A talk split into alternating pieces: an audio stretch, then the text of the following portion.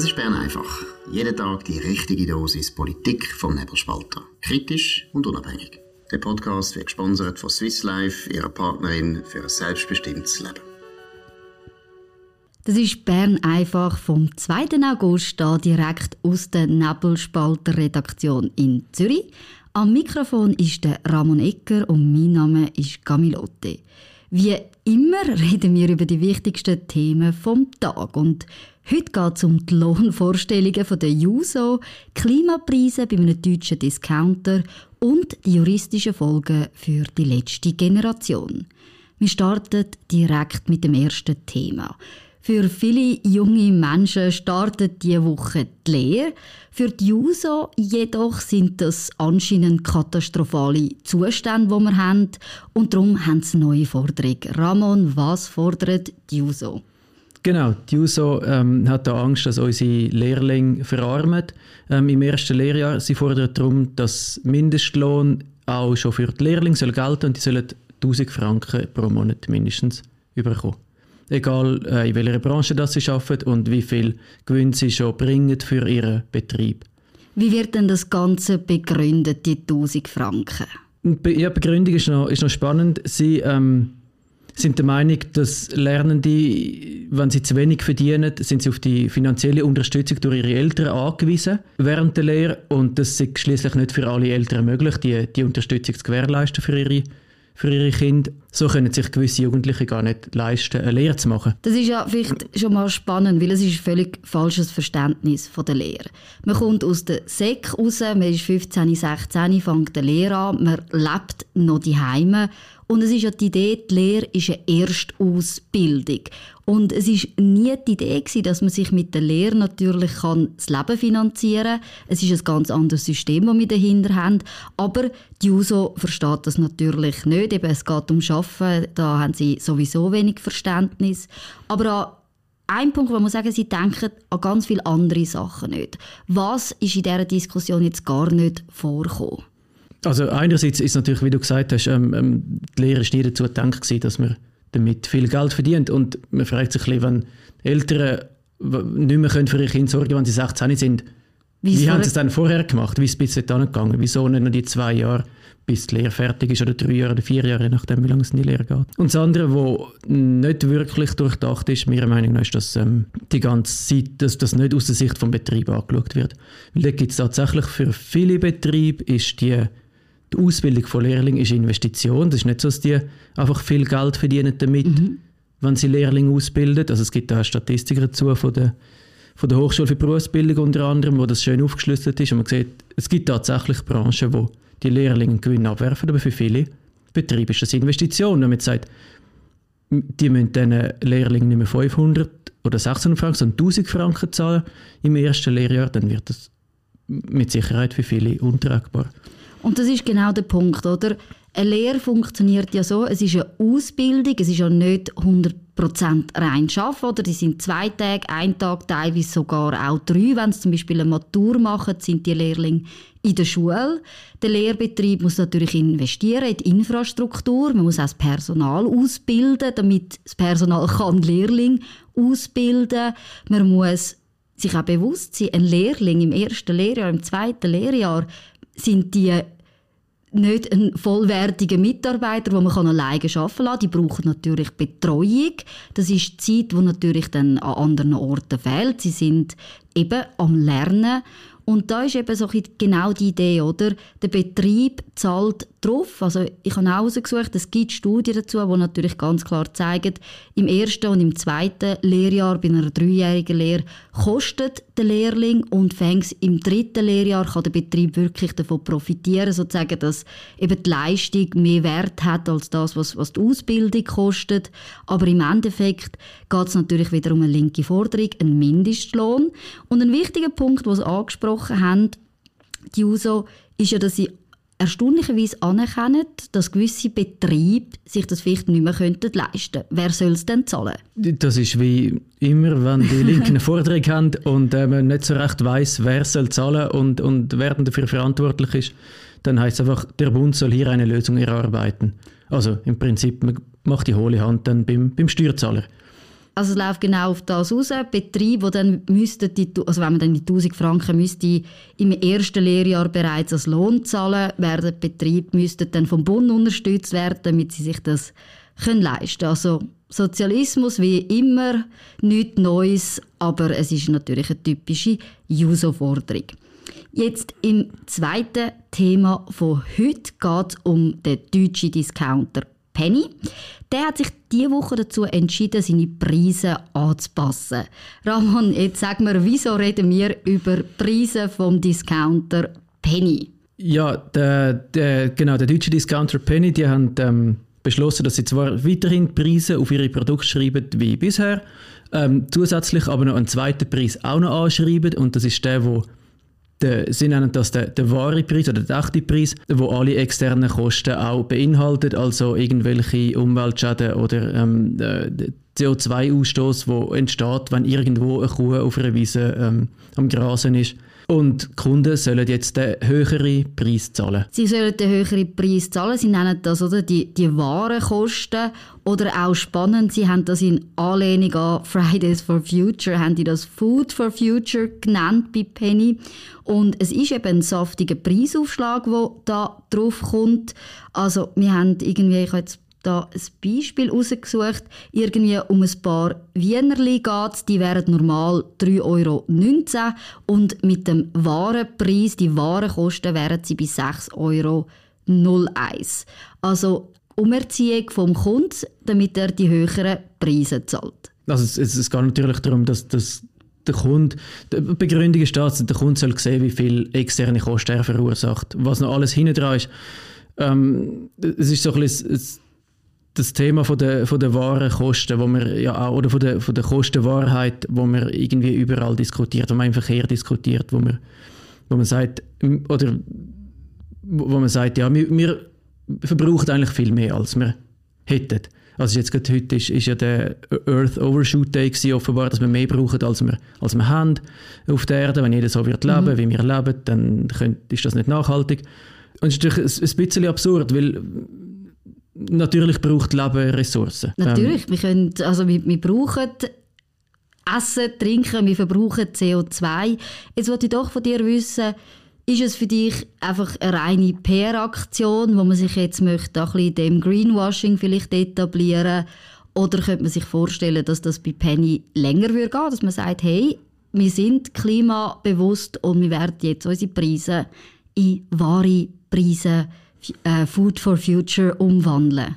Ja, es hat sich recht schnell gezeigt, dass das wahrscheinlich nicht nachhaltig aus, Geschäft, aus geschäftlicher Sicht ist, weil äh, Penny selber rechnet damit, dass sie äh, Millionen Verlust machen durch das, weil die Leute nicht bereit sind, das zu zahlen und zu einer günstigeren Konkurrenz gehen. Das ist ja das, wo, und das ist jetzt der zweite Teil von dieser Geschichte, wo ja, auch Umfragen gezeigt haben. Das ist nämlich so, die Klimapreise haben logischerweise für ein starkes Medieninteresse gesorgt und man hat Interview gemacht mit Kunden und dort ist einem Sender ja, ein Fauxpas passiert. Vielleicht würde man sogar sagen, er hat die journalistische Sorgfaltspflicht völlig verloren. Was ist Peinliches passiert, Ramon? Ja, der Fauxpas ist jetzt noch ein bisschen nett ausgedrückt. Ähm, die ARD hat da ähm, Umfrage gemacht im und hat, hat geschaut, wer denn so das gut findet, die Warenpreise und wer nicht. Und tatsächlich hat sich dann eine Kundin finden lassen, die sich dafür ausgesprochen hat, dass das noch, noch, noch, noch gut ist, die, die Warenpreise zu zahlen.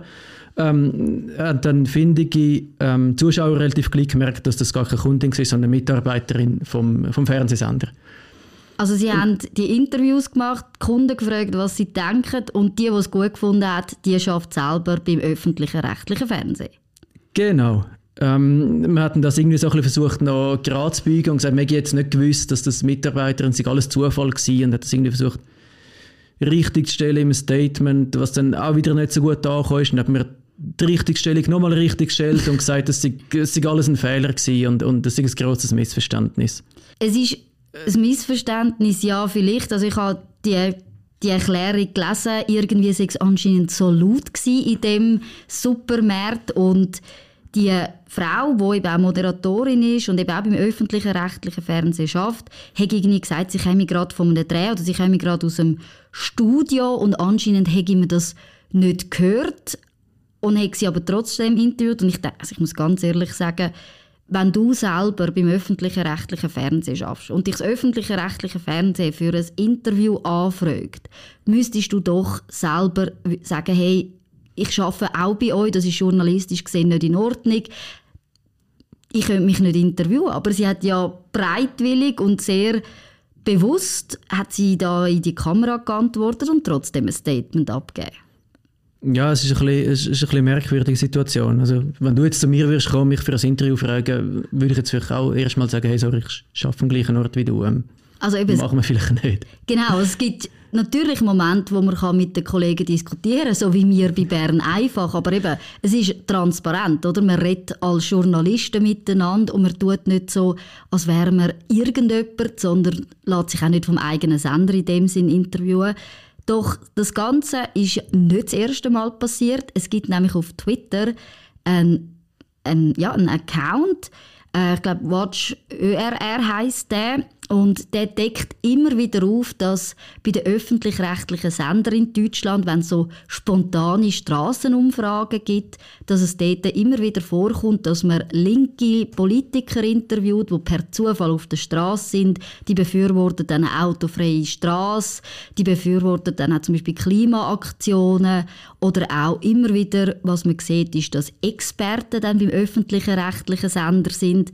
Die Experten aber selber dann bei den Linken Linken, bei den Grünen, bei der SPD aktiv sind und man tut das einfach nicht offenlegen. Und das ist, glaube ich, eine grosse Kritik, die man auch am deutschen öffentlichen Rundfunk hat und das ist jetzt wieder mal ja, auf dem Silbertablett serviert für all die Kritiker. Zum Schluss kommen wir noch zu den Klimaaktivisten, und zwar denen von der letzten Generation.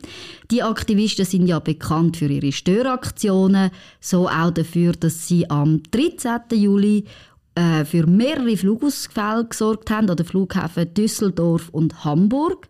Und Ramon, jetzt sieht es aus, als gäbe es Konsequenzen. Ja, ob es Konsequenzen gibt, ist die, die zweite Frage noch. Aber ähm, zuerst einmal, es wird etwas passieren. Also die Lufthansa hat angekündigt, dass sie werden klagen gegen die Klimakleber. Die haben logischerweise den Flugverkehr massiv blockiert. Lufthansa und ihren Töchtern, unter anderem auch Swiss, sind höhere äh, Einnahmeausfälle entstanden. Durch das Flüge können durchgeführt werden. Sie müssen Leute umbuchen, sie müssen Hotels buchen für die Leute. Und für das ähm, wenn sie fordert jetzt Schadenersatz in der Höhe von äh, mehreren Millionen, heisst es. Ja, ist klar. Ich meine, man muss sich vorstellen, wie eng taktet der, der Flugplan ist, gerade in den Sommerferien.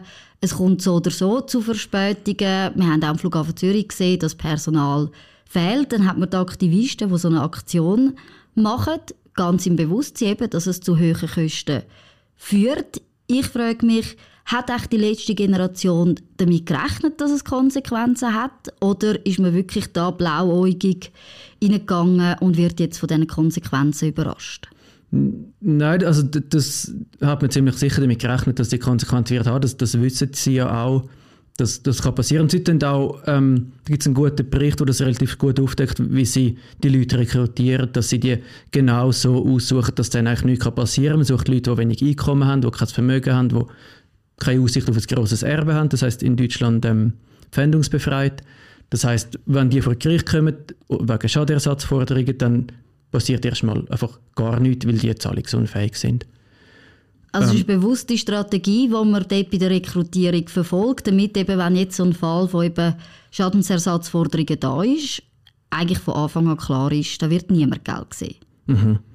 Das, die Frage, ist, die sich ein stellt, ist, gegen wen sich die Schadenersatzforderung richtet. Geht das gegen Privatpersonen, gegen die Aktivisten? Mhm. Oder kann die, die Forderung auch gegen die letzte Generation als Organisation ähm, dann gestellt werden und dann... Dort wäre Geld um. Dort wäre Geld um. Dort ist ja relativ viel Geld im Hintergrund da. Das ist eine grundsätzliche Frage, oder? Wenn wir, wir haben in der letzten Zeit Zunahme erlebt von, von Störaktionen, auch in der Schweiz. Wir haben äh, Renovate Switzerland, wo ja auch angefangen hat, Strassenblockaden zu machen. Wir haben in Genf ist es auch äh, bin mir nicht sicher, ob die letzte Generation oder Renovate, wo dann auf dem Flughafen war, wo dort auch eine Störaktion gemacht haben. Wir haben also immer aktivere Störaktionen von diesen Klimaaktivisten. Wir haben auch schon mal darüber geredet, dass die Juristen oder vor allem die Richter sich schwer damit tun, die zu verurteilen. Glaubst du aber, dass wenn jetzt zu Forderungen durchkommen und wirklich zu Verurteilungen kommen, dass das vielleicht eine nachhaltige Wirkung kann haben, dass Leute sich auch sagen, ich mache da nicht mehr mit, weil ich möchte gar nicht überhaupt vor Gericht stehen. Ich möchte nicht von der Lufthansa verklagt werden und Millionenforderungen offen haben. Wahrscheinlich nicht. Es wird immer genug Leute geben, wo, wo da wahrscheinlich kein Problem haben damit. Man sieht ja, die werden wirklich gezielt rekrutiert, das, das zeigt sich ja.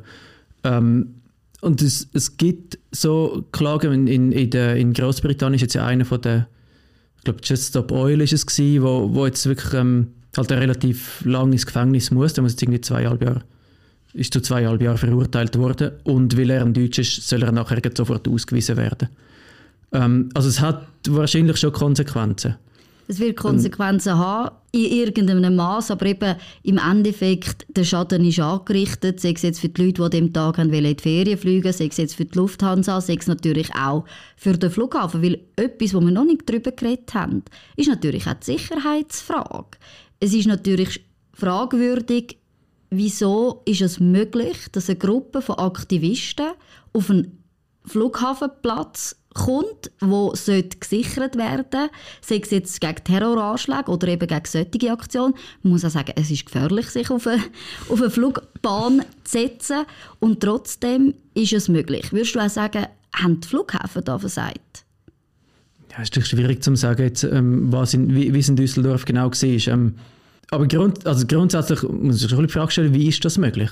Wenn ich irgendwie als Passagier auf den Flughafen gehe, warte ich drei Stunden vor der, vor der Security, damit ich dort kann meinen Gürtel und meine Tasche, ausziehen, meine Tasche leeren Und andererseits können Leute einfach aufs Rollfeld laufen. Aber offenbar ist das möglich und man muss sich, ja, muss ich sicher auch fragen, wie das wird in Zukunft aussehen. Ich glaube, es ist sicher nicht das letzte Mal gewesen, wo man so etwas macht. Man hat ja gesehen, Flughäfen sind jetzt die neue Zielscheibe und ich meine, die letzte Generation beweist ja anscheinend, wie einfach das möglich ist, wie einfach man auf so ein Rollfeld kann kommen kann. Wir haben ja in Zürich auch einen Fall gehabt, dort weiss man relativ wenig, aber auch dort ist ein Mann äh, ich glaube, bis und mit ins Flugzeug gekommen, ist über einen Hahn geklettert, hat eine Sicherheitsweste angezogen, ein Fahrzeug entwendet und aufgefallen ist es erst, als er hat können, als er glaub, über eine Landebahn gefahren ist, dass da etwas nicht stimmt. Es ist natürlich für die Flughafensicherheit extrem peinlich.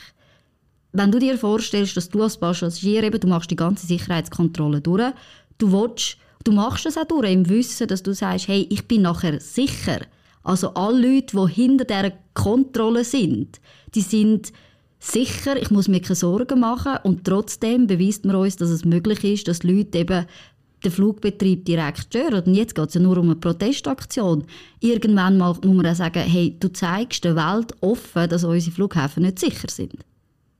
Ja, also das haben ja, das haben ja die gewisse Aktivisten relativ klar gesagt, dass sie würden weitergehen, nicht, wenn man ihren Forderungen nicht entspricht und wenn sich die Bevölkerung nicht darauf einlädt, nach ihrer Pfeife zu tanzen ähm, und, und irgendwie, was auch immer sie fordern, das wissen sie selber nicht so ganz genau. Aber ähm, wenn man diesen Forderungen nicht gerecht wird, dann werden sie zu, zu noch radikaleren Mitteln greifen, werden sie auch, auch Sprengsätze platzieren, was auch immer. Also das, das ist ja, haben sie auch so, mhm. so schon gesagt. Und da muss sich schon ein bisschen fragen, wie, wo geht das an? Ja, wie sicher sind unsere Flughäfen?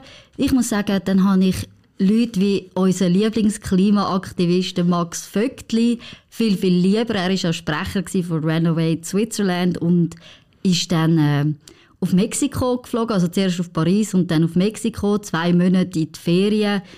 Und darum, liebe Klimaaktivisten, blockiert doch nicht den Flughafen, macht lieber Ferien in Mexiko, vielleicht hilft das und wir fühlen uns alle viel sicherer am Flughafen.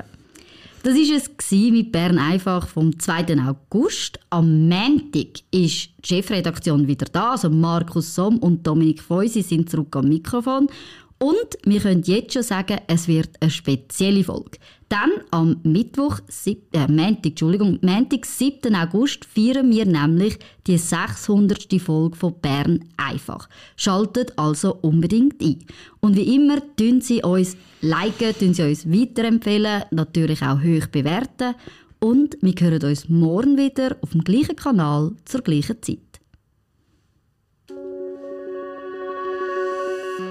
Das war Bern einfach, gesponsert von Swiss Life, ihrer Partnerin für ein selbstbestimmtes Leben.